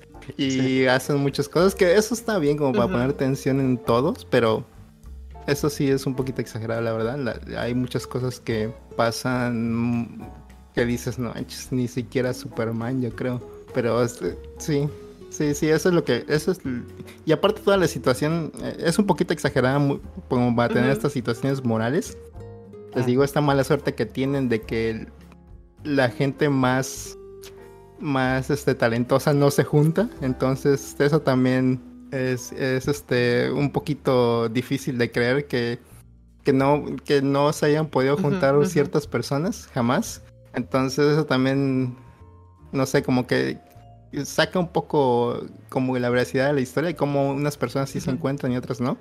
Sobre todo ese personaje que está ah, por todos lados corriendo. Es un... Entonces sí, es, es, un poquito exagerado, pero está bien, creo que le da cierto, cierta atención a la historia. Concuerdo con Manu, o sea, en verdad ah, me sentí muy frustrado. En muchos casos creo que te lo, te lo llegué incluso a escribir. Así como, pero, híjole, no lo veo tan, tan lejos de la realidad. O sea, sí está muy anime. Digo, no creo que pase como pasa ahí en el libro. Pero, híjole, la humanidad está tan loca, desafada y quién sabe en dónde vayamos a terminar que no, no, no pienses que en un futuro no pase. O sea, no sé, a mí de las cosas más iberosímiles que fue es precisamente esto, ¿no? entregar armas ultrapotentes y demás y que siempre cayeran en las manos de estas personas que no tenían como estas cuestiones morales como tales en la vida y, y llamémosle muy entre comillas eran los malos de la historia y no sé, los que quieren salvar el día y juntar a todo el equipo y, y salvar a todo el grupo y demás, pues les dan nada más, no sé, un cuchillo de plástico casi casi, ¿no? Sí. El boomerang. De hecho, si hay, uno, con un cuchillo de plástico. No, con un tenedor. Sí, pero no eres de plástico, ¿no? Bueno, no importa, o sea, son, son de repente armas así de absurdas. O también, por ejemplo, eh, en algún punto, hay, hay un alumno que sí dije, creo que aquí al autor ya no se le ocurrió absolutamente nada más que contar de este alumno porque así que es el que estaba súper obsesionado con que venía de otro mundo y que era un extraterrestre. Y que él venía aquí y que solamente era para un mensaje. Y No, fue así como, esta es la cosa más chafa del planeta. Ok, me sirve como un descanso de toda la densidad que me has venido platicando, pero creo que tampoco era necesario. Tal vez decir 42 alumnos fue excesivamente demasiado en ese aspecto voy a defender un poquito el autor. Era un tema famoso en esa época, el Chunibyu, ¿le conocen? Que es estos estudiantes de secundaria que están muy metidos en una cosa para sentirse especiales. Como de una serie de televisión o algo. Creo que quiso hacer algo así como una, una parte comédica del asunto. Sí, sí se ve muy mal, sí se ve muy mal ya en esta época, pero, pero nada más. No, aparte creo que lo metió Manu eh, en o sea, está más allá de la mitad del libro, este personaje. Sí, está casi al final. hasta el final. Sí, sí, sí. Es de los últimos. Sí, por eso, o sea, Tal vez si lo hubiera metido en, en, en, el primer tercio del libro, pues hubiera funcionado como más y dices, ok, bueno, lo entiendes. Es, es por ejemplo, como la, la chavita que es este súper fanática de un, de un boy band. ajá, que, que podría ser una niña de hoy en día fanática del K-pop, sí, de los BTS. Y todos muchos miles que hay iguales. Pero es eso, y que está muy al principio y de eso que dices, ay, pues bueno, no, o sea, sí tiene como estos respiros y cosas así entre las, las historias que te van platicando. Si hay algunos personajes que sí dices, no, pues está, pues está difícil, pero creo que también, bueno, o sea, el, que me sentí más identificado fue el otaku. había tenido contacto con una mujer, fui muy fan.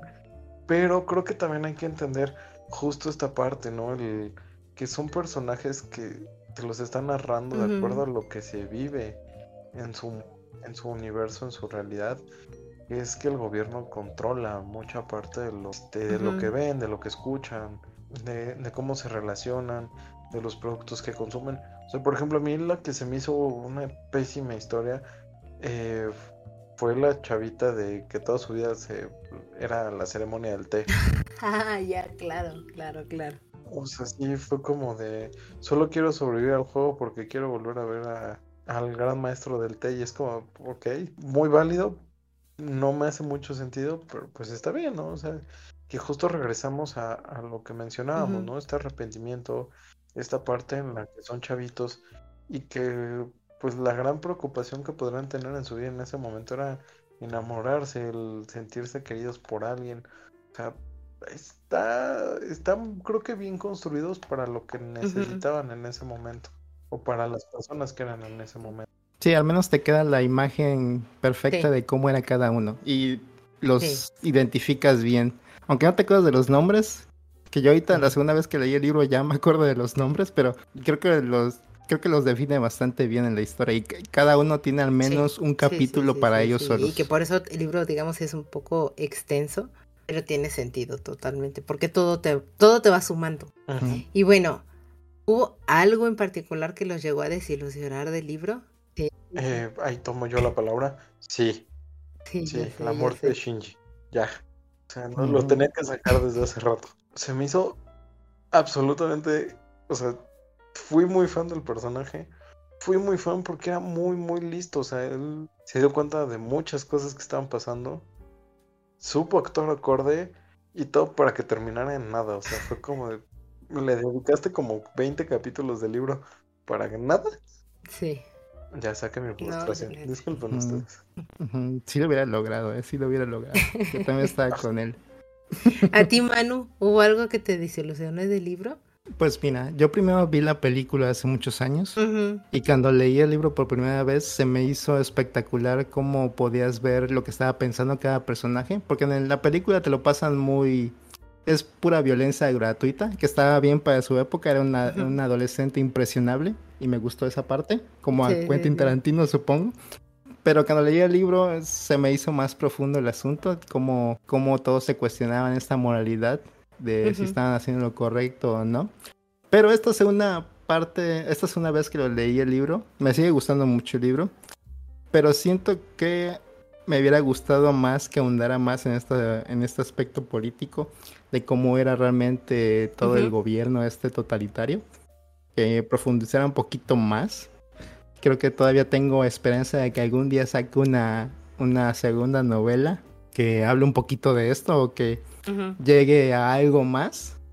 Pero creo que eso en, esta segunda leída es lo que me desilusiona un poco más. Pero lo que está en el libro realmente es muy bueno para mí. Sí me gusta mucho.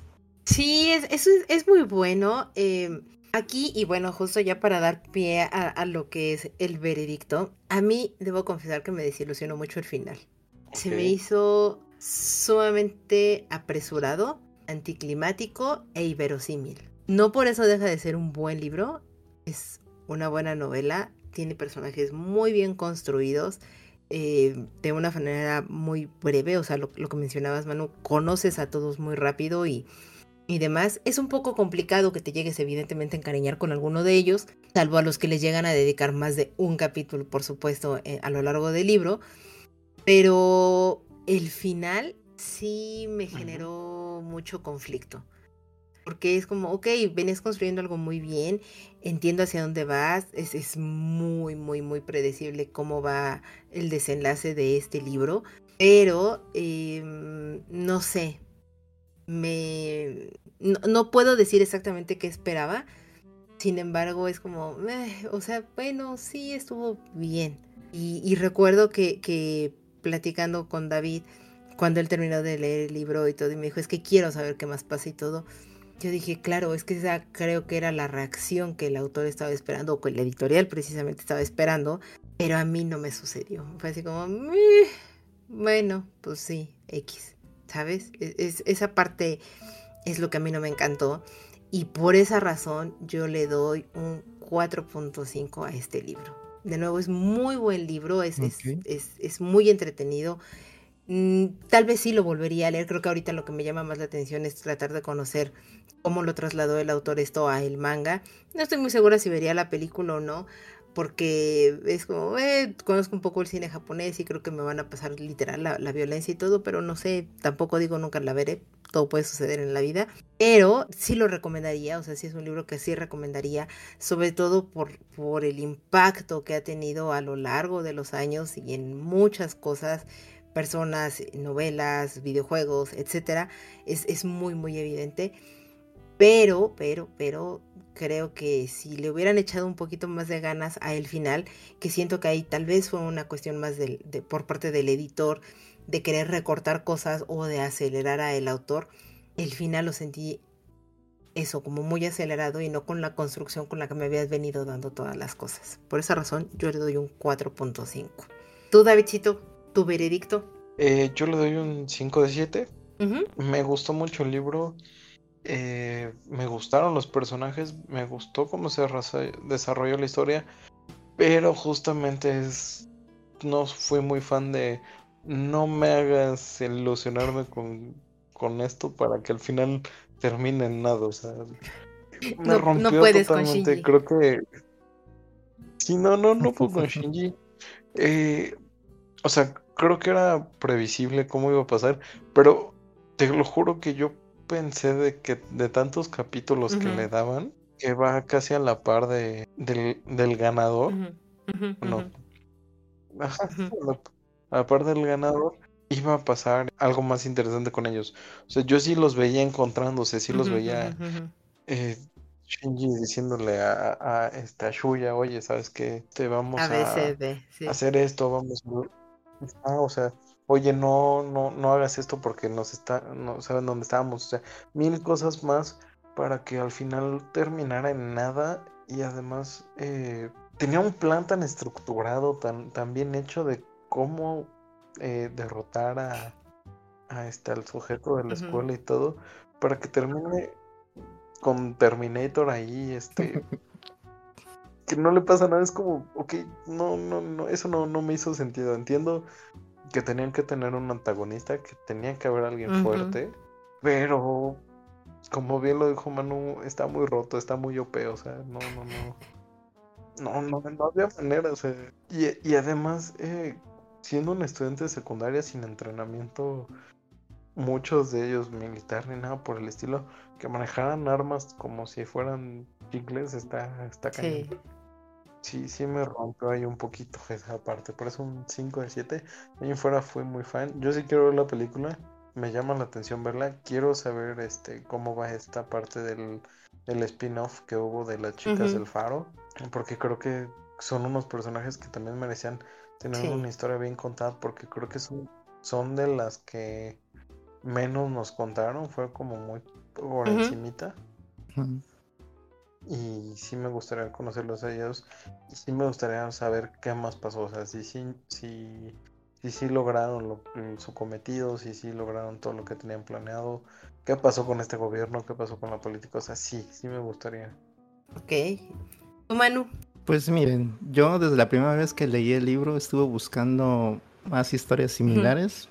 Llegué a La larga marcha de Stephen King, luego al Fugitivo de Stephen King, que son dos historias que también son muy similares. También leí ya Juegos del Hambre, la primera parte al menos. Y siento que este libro está muy por encima de todo lo que he buscado de este género.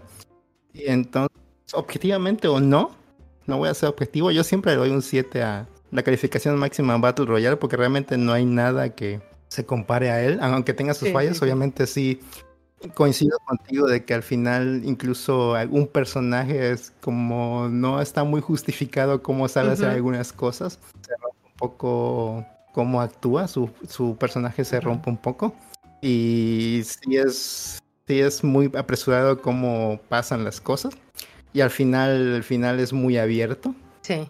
Ajá tal vez esperanzador o no, pero muy abierta. Entonces sí, sí entiendo perfectamente por qué no te gusta. sí, sí, me gusta el libro, no, me gusta el final. Sí, sí, sí. sí, no te gusta el final. Es, eh, aclarando. Pero sí siento que hay, hay este, este libro realmente tiene una influencia enorme. Sí. Pero sí viene también de otras influencias como las de Stephen King. Realmente él se, se basó mucho en La Larga Marcha, que también es algo similar.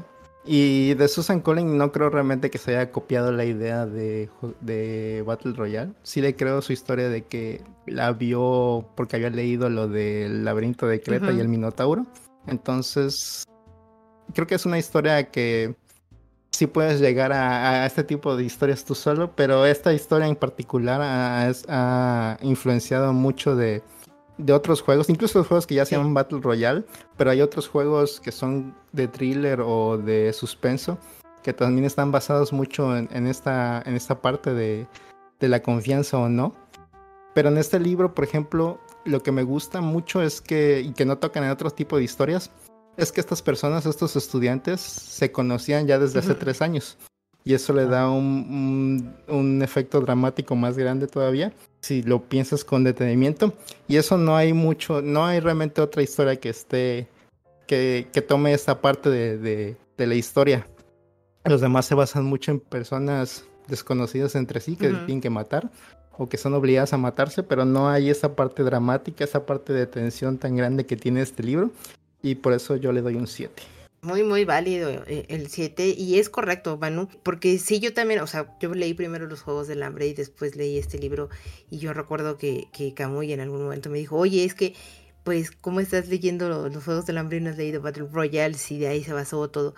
Después me, me metí, eh, obviamente, más de lleno a ver qué había pasado, ¿no? Qué tanto se habían copiado. Hay cosas que sí son excesivamente muy similares que, que hay entre los Juegos del Hambre esto, pero pues eso, o sea, pueden ser como estas grandes coincidencias porque precisamente los Juegos del Hambre, digamos que es algo como mucho más ligero, muy entre comillas, de cómo están narrándote las cosas y sobre todo, y el punto y diste en el clavo perfectamente, Manu, que son perfectos desconocidos, porque pese a que Katniss y Peter se conocen, pues realmente no se conocen, se empiezan a conocer a raíz del juego y la estrategia y todo, todo lo demás, pero no se conocen y aquí sí, o sea, aquí sí existe un, un lazo emocional o un, una conexión emocional entre todos ellos, para bien, para mal, de que me caes bien, a me caes mal, etcétera. O sea, sí existe ya más allá o ha trascendido más allá el hecho de, de conocernos o a simplemente toparnos, ¿no?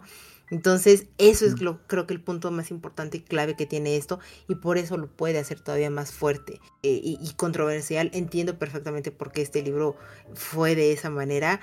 Eh, y en resumen, yo lo que diría es, léanlo, denle la oportunidad. Si, si les gusta mucho este tipo de género, de, novelas distópicas y situaciones que, no puedes creer en algún momento, denle así 100% la, la oportunidad al libro, no se la van a pasar mal, no se van a arrepentir. Y pues platíquenos si les pasó lo mismo que a mí con respecto a, el final o no, pero eh, al final del día es un sí, léanlo, recomendadísimo.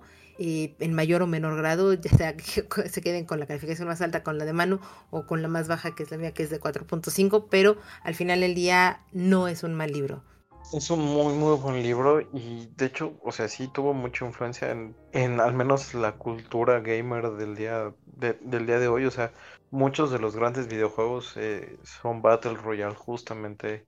Yo creo que se inspiran en esta parte y ha crecido mucho el, el fenómeno. O sea, eh, Incluso con las mismas reglas del libro, de que se va cerrando el espacio, de que encuentras armas en lugares, etcétera, etcétera. Que de hecho, por ejemplo, uno de los Battle Royale más eh, famosos, por así decirlo, eh, Fortnite, que sigue las mismas reglas, se va cerrando, es un círculo, se va, bueno, aquí es un círculo, se va cerrando, te van quitando espacios, tienes que ir encontrando armas, puedes agarrar las armas de los que, que se van perdiendo, solo puede ganar uno, o sea, y es un Battle Royale que eh, está metido, ¿cómo se llama? Pues ya todo el universo, o sea, tienen colaboraciones con Marvel, con DC, eh, acaban de sacar una colaboración con Apollo Creed, tienen colaboraciones con este con muchísimos personajes que no te esperas menos con los de Nintendo. Digo, sabemos que Nintendo y sus personajes es muy complicado que, que los presten para otras cosas, pero hasta con personajes de, videojuegos como este The Witcher y cosas por el estilo están incluidos y creo que no hubieran existido este tipo de fenómenos y este tipo de libros ni de juegos si no hubiera sido por este libro. Es un videojuego en donde convergen muchas culturas, pero se ha prestado gracias a este fenómeno que son los Battle Royale. Entonces, es un libro que le tienen que dar la oportunidad para, para leerlo, creo que sí o sí más allá de, todo por el impacto cultural que tiene actualmente. Sí, totalmente correcto y, de acuerdo contigo, Davidcito. Y pues bueno, como ya saben, es una bonita tradición en nuestro programa. Este libro de, también de las cosas que tiene son muy buenas frases. Entonces, permítanme compartirles la frase de este libro que yo me llevo para la vida y se las comparto. Dice, las letras tienen importancia, no sé muy bien cómo describirlo, pero es una música que realmente expresa los problemas de la gente. Y esta, eh, esta frase me gustó mucho, sobre todo porque están hablando un grupo de, personajes, hablando con respecto a lo que es la música, eh, con respecto al rock y a ciertas bandas del momento que, que, estaban planteando y todo, y la razón de por qué la música llegaba a ser tan importante y por qué razón también la llegan a prohibir en, en este tipo de gobierno tan totalitarista con la que se encontraba. Entonces, por esa razón me gustó mucho la frase. Eh, Manu, ¿nos quieres compartir la tuya? Claro, dice, si todo el mundo estuviera realmente informado, no creo que nuestros conciudadanos se quedaran sentados y quietos. Si no se ha puesto fin a esta situación es porque nadie lo sabe. Y esta es una frase que dice Noriko. la, una de las compañeras que sale aquí sobrevive bastante tiempo.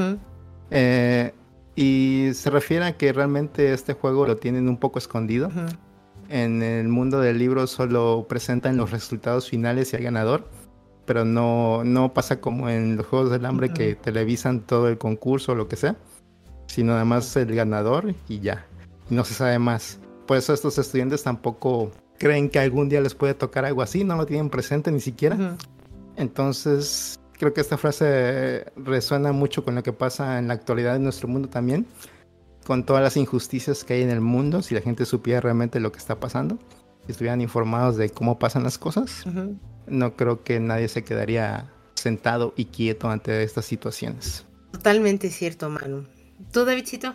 Eh, bueno, ahí eh, justamente de lo que dice Manu, híjole, hay una frase que dice Shogo que le dice eh, Shogo a Noriko y a, Shuya, donde les menciona que, que aunque pensemos que todo está mal, nuestra vida es demasiado preciosa como para arriesgarla protestando, ¿no? Que justamente contrasta con lo que menciona Manu, de, de las protestas, eh, Shogo lo ve de, otro punto de vista y creo que es muy válido en, ambos casos, ¿no? O sea, hay, hay, veces que sabemos que todo está mal, pero por no mover el status quo que tenemos dejamos de, decir algo. Entonces, es un libro que sí se presta mucho para la, la reflexión y para valor qué es lo que estamos haciendo. Pero bueno, solo eh, será como un pequeño, eh, comillas. Y mi frase es este un, una frase que le dice el tío de Shinji a Shinji, que es no te preocupes porque las cosas parezcan imposibles Haz todo lo que puedas aunque tus posibilidades de éxito sean solo del 1%. Y bueno, esta frase se la, recuerda Shinji cuando está preparando eh, su plan que tiene para poder escapar de, la isla en donde está. Porque David Davidcito tuvo un crush con Shinji, no, no es cierto. es que el tercer hombre. El, tercer hombre. No, es que Evangelion tuvo la culpa, o sea, en verdad mientras leía el libro me imaginaba a Shinji ahí todo triste yo como de Evangelion. Que bueno, e-, ese es otro tema. Ese es otro tema que se presta para muchas cosas también. Pero también léale. Muy buena, Evangelion. Sí. Y bueno, pues tenemos comentarios del público, Davidcito. Entonces, pues empecemos a leerlos, ¿te parece? Sí, si gustas, empiezo yo. Dale. Ismenia nos dice, hola, Hoy escuché el capítulo de American Gods y me encantó. Tres manitas aplaudiendo en forma de emoji. Se ve que ustedes se la pasan muy bien en sus charlas. La verdad es que sí, nos la pasamos muy bien aquí platicando de todo lo, que se nos vaya este, prestando los libros, también de algunos temas relacionados. Cuando gustes, Ismenia, pues eres más que bienvenida a platicar con nosotros y a pasar un buen rato con tipos móviles. Es correcto y muchas, muchas gracias por, por tu apoyo, por seguirnos, por los likes y por los comentarios. El siguiente comentario es de Vanessa Torres Reina que escribe, no he, leído, no he leído el libro de American Gods, pero me gustó bastante la serie.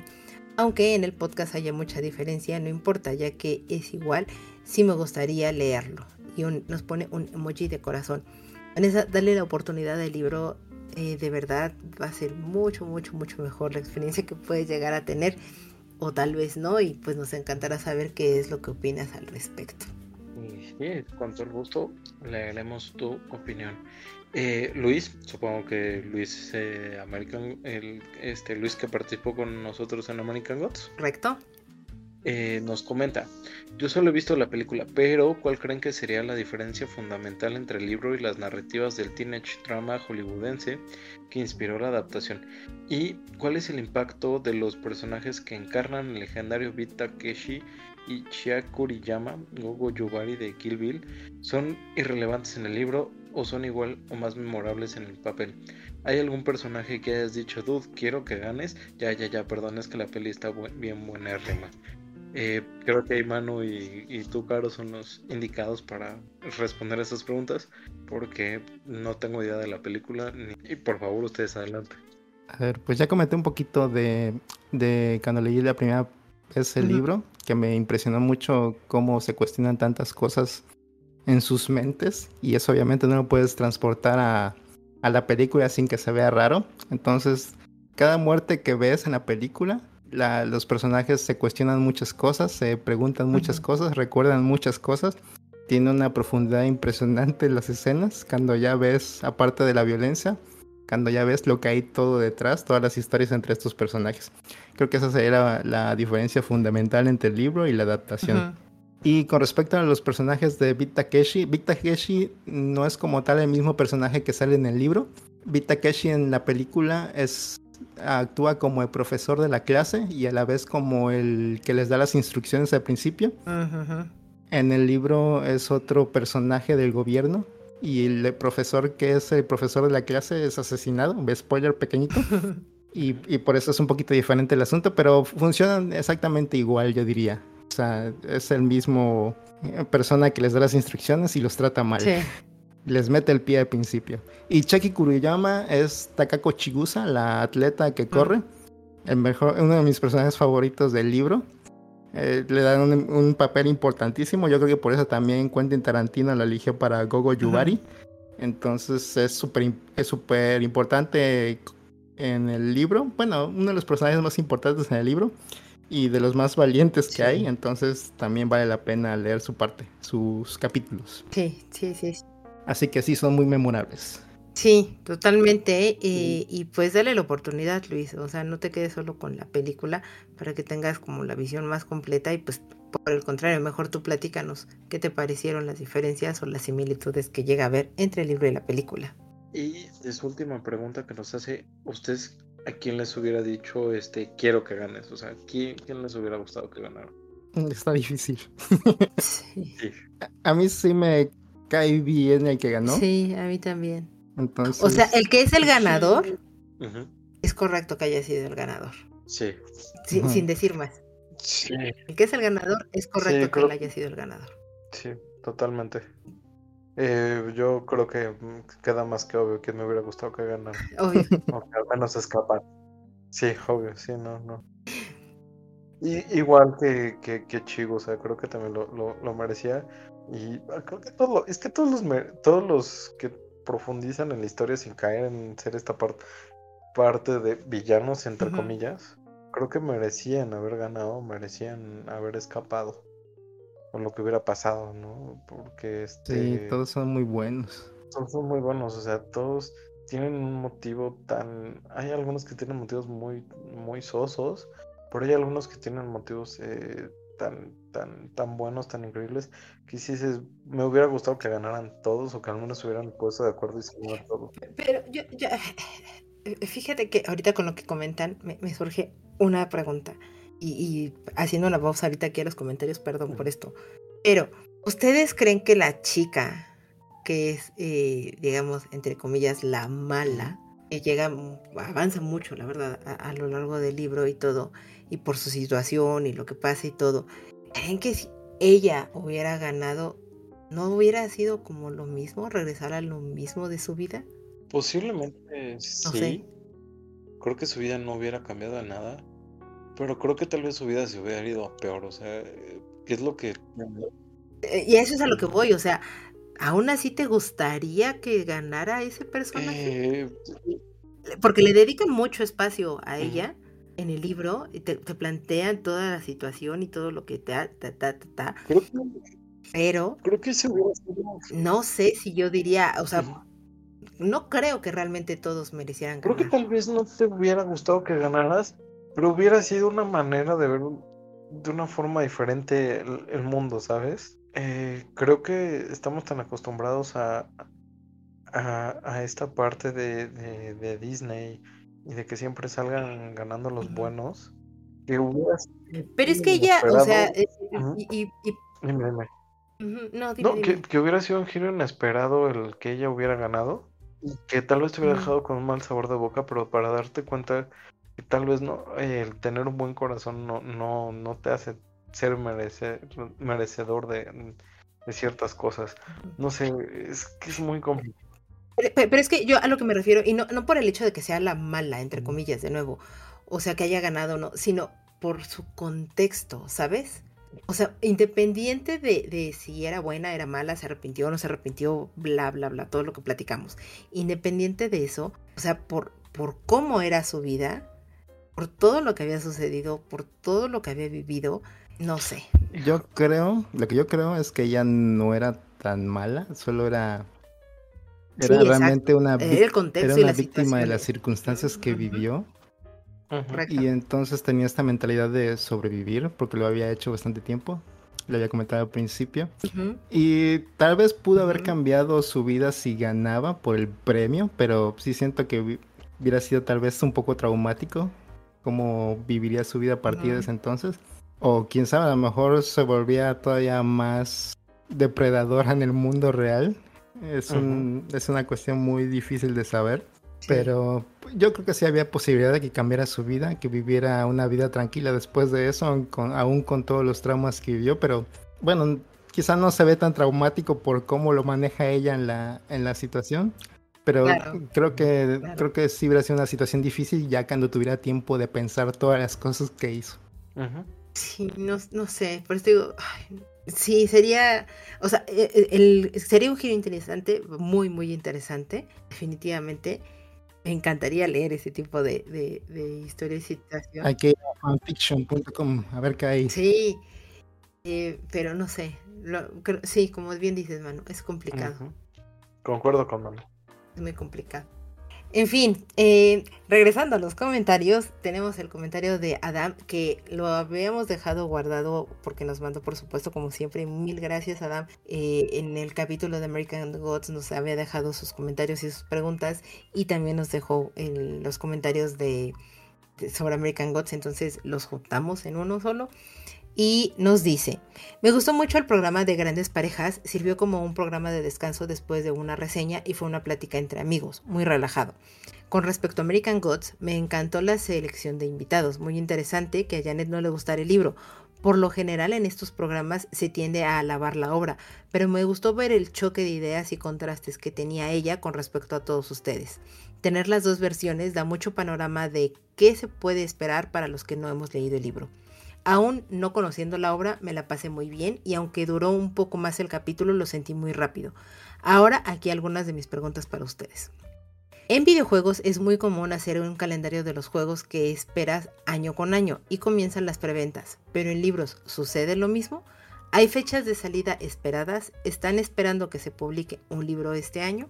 Em, yo te puedo responder sobre las primeras dos preguntas. Sí existe como tal y no un calendario de lanzamientos, pero en realidad es más una cuestión interna con respecto a las editoriales. Las editoriales básicamente tienen pensado todo un plan editorial y todos los lanzamientos que van a tener y, demás y deciden, digamos, en mitades del año. La primera mitad del año, qué tipo de lanzamientos tendrán, la segunda mitad del año, qué tipo de lanzamientos tendrán por lo general, los lanzamientos muy fuertes para la editorial, grandes autores, etcétera, o, promesas literarias muy importantes, por lo general se dan en la segunda mitad del año. ¿Por qué la segunda mitad del año? Porque es cuando son las ferias de los libros. Y entonces es una oportunidad bastante grande para que venga el autor, para que se le dé el empuje, para que la obra luzca y, y resuene muchísimo más, por esa razón, los grandes lanzamientos los vas a encontrar la mayoría de las veces en la segunda mitad del año. Como lector, tú te llegas a enterar de que hay ciertos autores que tú ya conoces o que vas siguiendo que van a lanzar algún libro y todo, nunca sabes en qué mes va a salir porque esa, esa decisión la tiene totalmente la editorial y a veces fluctúa mucho el plan editorial. Es, digamos que es un ente vivo el plan editorial como tal de todas las editoriales. Y eh, tú solamente como lector sabes que un autor o que el autor que tú estás esperando va a sacar una nueva novela y lo único que tienes que hacer es estar pendiente de cuándo y la editorial que lo va a traer para que entonces puedas generar a veces esta preventa o bien comprarlo en el día uno. Más allá de eso, pues no, no existe algo así tanto como en los videojuegos o algunos discos o la industria de la música que puede llegar a suceder. Ahora sí, ¿hay algún libro que ustedes estén esperando o, e, en este año? Por mi mm. parte, no. Como bien lo mencionas, la verdad es que de repente enterarse de los lanzamientos de algunos libros está medio difícil y tienes que o seguir, o que sea un autor que, te guste mucho, mucho para estarlo siguiendo y que sea, bueno, al menos en mi caso, que sea un autor que me guste mucho para saber más o menos cuándo podría sacar algo. O este, ya que sale meterte, o estar checando la página de las editoriales a ver qué hay nuevo. Pero a mí, por ejemplo, sí me cuesta un poco de trabajo de repente encontrar como algunos libros de este año o del año pasado o cosas que hayan sido recién publicadas que me llamen o me ¿cómo se llama? o que los espere así con ansias porque la verdad pues sí está está difícil.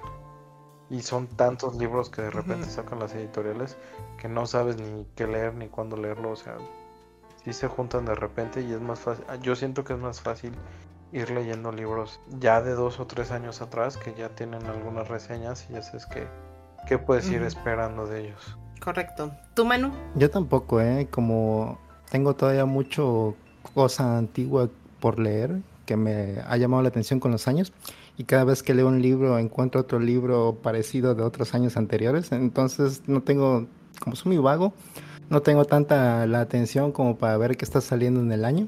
Incluso con Stephen King que saca libros seguido, tengo mucho que leer todavía de él, así que no me pongo a ver qué, qué va a sacar. Así que no, no tengo algo que esté esperando. Pero seguramente en alguna época, en algún año, voy a leer los libros que hayan salido en este año. Sí, creo que es un poco más común eso. Puede llegar a suceder, porque por supuesto llega a suceder, que te enteras de que ya salió X libro y, que sabes, o las reseñas que salen de primera mano, porque hay medios, booktubers, etcétera, que a veces les, les mandan antes el libro y pues te dan esa reseña. Eh, lo, lo llegan a antojar el libro o, te dan ganas de, sí, o la temática, la sinopsis, entrevistas con el autor, qué sé yo, muchas cosas que dices, ah, es un libro reciente, que cuando estoy diciendo reciente, vamos, que lleva un mes de lanzamiento, entonces dices, ok, creo que sí le puedo dar la oportunidad y eso es lo más cercano a decir, este, estoy esperando un libro, o lo que te decía, salvo que estés así muy aferrado, entiéndase, Carolina revisando qué es lo que hace Neil Gaiman, por ejemplo, pues entonces sí te diría, este, sé que va a sacar Neil Gaiman una novela, eh, por lo general lo publica HarperCollins en Estados Unidos, entonces es como hay que revisar este constantemente HarperCollins cuando lo tiene, día uno, entonces comprarlo. Pero más allá de eso es un poco complicado. Eh, así que muchas gracias por tus preguntas, como siempre, por tus comentarios y a todos los que nos escriben.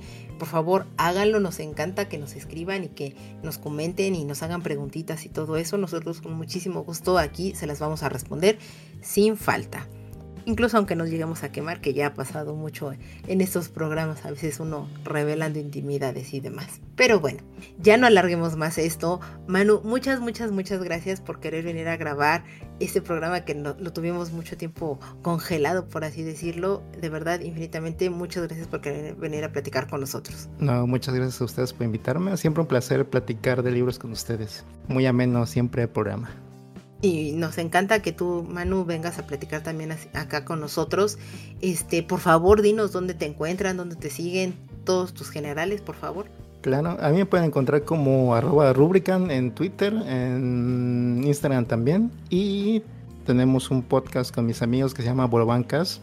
Lo pueden ver los viernes en vivo a eso de las 10:15 de la noche, hora de la Ciudad de México. El canal se llama Bolbancas y cada tres semanas o un mes hacemos un programa especial de las caricaturas que vimos, un programa que se trata sobre caricaturas antiguas. Ahorita nos estamos enfocando mucho en las temporadas de Los Simpsons, así que si son fan de Los Simpsons, chequenlo, hay muchas cosas divertidas que recordar de ellos. Y últimamente no estaba saliendo con Sejin en la aventura por cuestiones de falta de tiempo, pero ahí estuvo un rato también sacando con él episodios sobre libros, por si quieren checarlos, o checarlo a él, que también hace muy buenos episodios de libros. Ahí pueden checar a laventura.net, ahí tienen todos los episodios en su página. Que el, último que del que hablaron, bueno, del que habló este Bosco, que un saludo muy grande a Bosco, fue La ciudad y la ciudad, que se me antojó mucho ese libro y ya lo tengo ahí pendiente, o mejor dicho en mi lista de compra, que eventualmente caeré ahí. Sí, siempre habla muy bonito de los libros. Sí, sí, sí, no, mis respetos para el caballero Bosco, que lo tuvieron hace poco invitados ustedes, ¿no? Así es, en el programa del viernes pasado estuvo hablando de videojuegos también, también le sabe, así que todo un estuche de monerías, Sejín. Sí, sí, sí, todo un estuche de monerías. Vayan a, escuchar también a nuestro querido amigo Bosco y no se van a arrepentir si quieren conocer más de libros. Davidcito, muchas, muchas gracias por venir a grabar un, un, capítulo más conmigo, venir a platicar de Battle Royale. Un placer como siempre. Un placer como siempre, Caro, y pues muchísimas gracias, mano. Sabes que aquí en tipos móviles, pues tienes, tienes tu hogar cuando, cuando gustes. Gracias, gracias, muchas gracias. Lo, te, tomaré la palabra. sí, sí, sí, tú, invítate cuando quieras. Tú nos dices. Cuando el tiempo, cuando la vida adulta nos dé tiempo, aquí estaré. Digo, no prometemos que salga ese año el libro, pero puede salir el siguiente como Battle Royale. Claro, claro. Que trataremos de que sí sea en el año que decimos, te lo prometemos, mano. Te lo prometemos. Perfecto, perfecto. Pero ustedes saben, ustedes dicen rana y yo salto. Muchísimas gracias. Muchas, muchas gracias, mano. Y bueno, pues por supuesto, recordarles que nos sigan en nuestras redes sociales, tipos móviles podcast en Instagram, móviles tipos en Twitter. También pues vayan a nuestro bonito sitio, ahí también pueden escuchar nuestros programas tiposmóviles.com y ahí pueden encontrar todos los lugares de streaming donde nos pueden escuchar, seguir y demás como Apple, Spotify, Amazon Music y todos los demás lugares de, de streaming para podcast, ahí nos los pueden encontrar o escucharlos directamente ahí en el, en el sitio y dejarnos sus comentarios, por supuesto, ya sea en las redes sociales o en, en, ese lugar. Nos va a dar mucho gusto leerlos, escucharlos y por supuesto comentarlos aquí en el programa. Y también agradecerles muchísimo su apoyo desde Patreon en patreon.com diagonal tipos móviles. Ya empecé a preparar más cositas para subirles ahí en el Patreon. Entonces dense una vuelta. Tenemos reseñas que aquí a veces no van a llegar de algunos libros, de mangas, de series.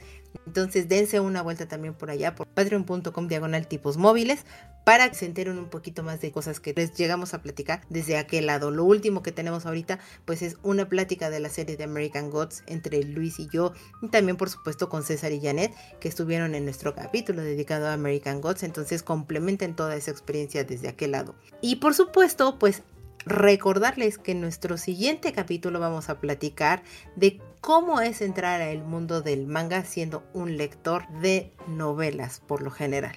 Si ustedes no se han aventurado a entrar al mundo de los manga, pues esperen con ansias este siguiente capítulo porque creo que va a ser muy interesante tener la visión de una persona que se abrió a este mundo. Davidcito, Manuel, Muchas, muchas gracias por venir a platicar aquí conmigo. Agradecer a las personas que llegaron hasta este punto del programa. Yo soy Carolina y nos vemos hasta la próxima. Bye. Hasta la próxima.